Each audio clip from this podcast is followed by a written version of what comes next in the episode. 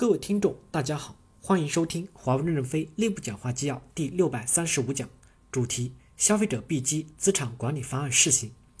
为牵引消费者 B 机抓住未来的几年战略机会，快速规模发展，公司决定在消费者 B 机相对自主经营、自主运作模式下，制定如下鼓励业务发展的资产管理方案。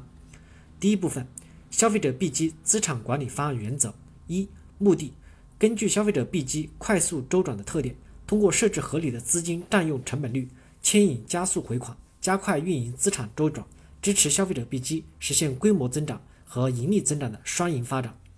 二、总体原则：第一小点，定期准确地核算消费者币机业务发展所需要的运营资产总量。第二小点，设置合理的资金占用成本率，支持消费者币机的业务扩展，实现高质规模发展。第三小点，按月平均方式。统计运营资产以计算资金占用，牵引消费者币机加速回款，加速存货周转，鼓励用一定的规模的资产创造更大的价值。第二部分，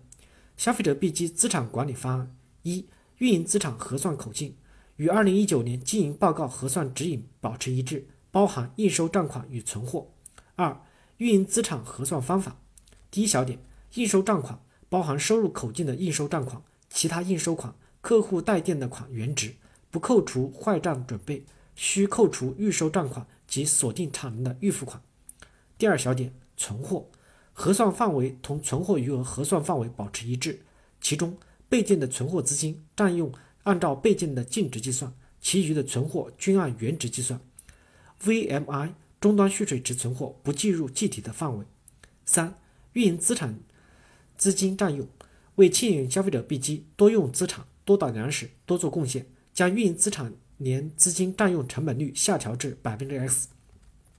月运营资产金占用等于月初的运营资产余额加月末的运营资产余额除以二乘以百分之 x 除以十二，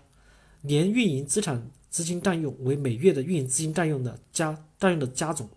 本文制定与落实的责任部门是公司直接领导的消费者 B 机军团作战模式的变革项目组，由其负责解释和管理。